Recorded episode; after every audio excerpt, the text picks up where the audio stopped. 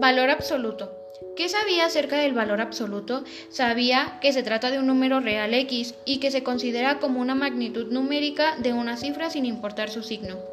Lo que sé ahora es que este valor no es negativo ni lo será sin importar su signo sea positivo o negativo. Por ejemplo, 4y menos 4 tiene el mismo valor absoluto, que en este caso se trata de 4.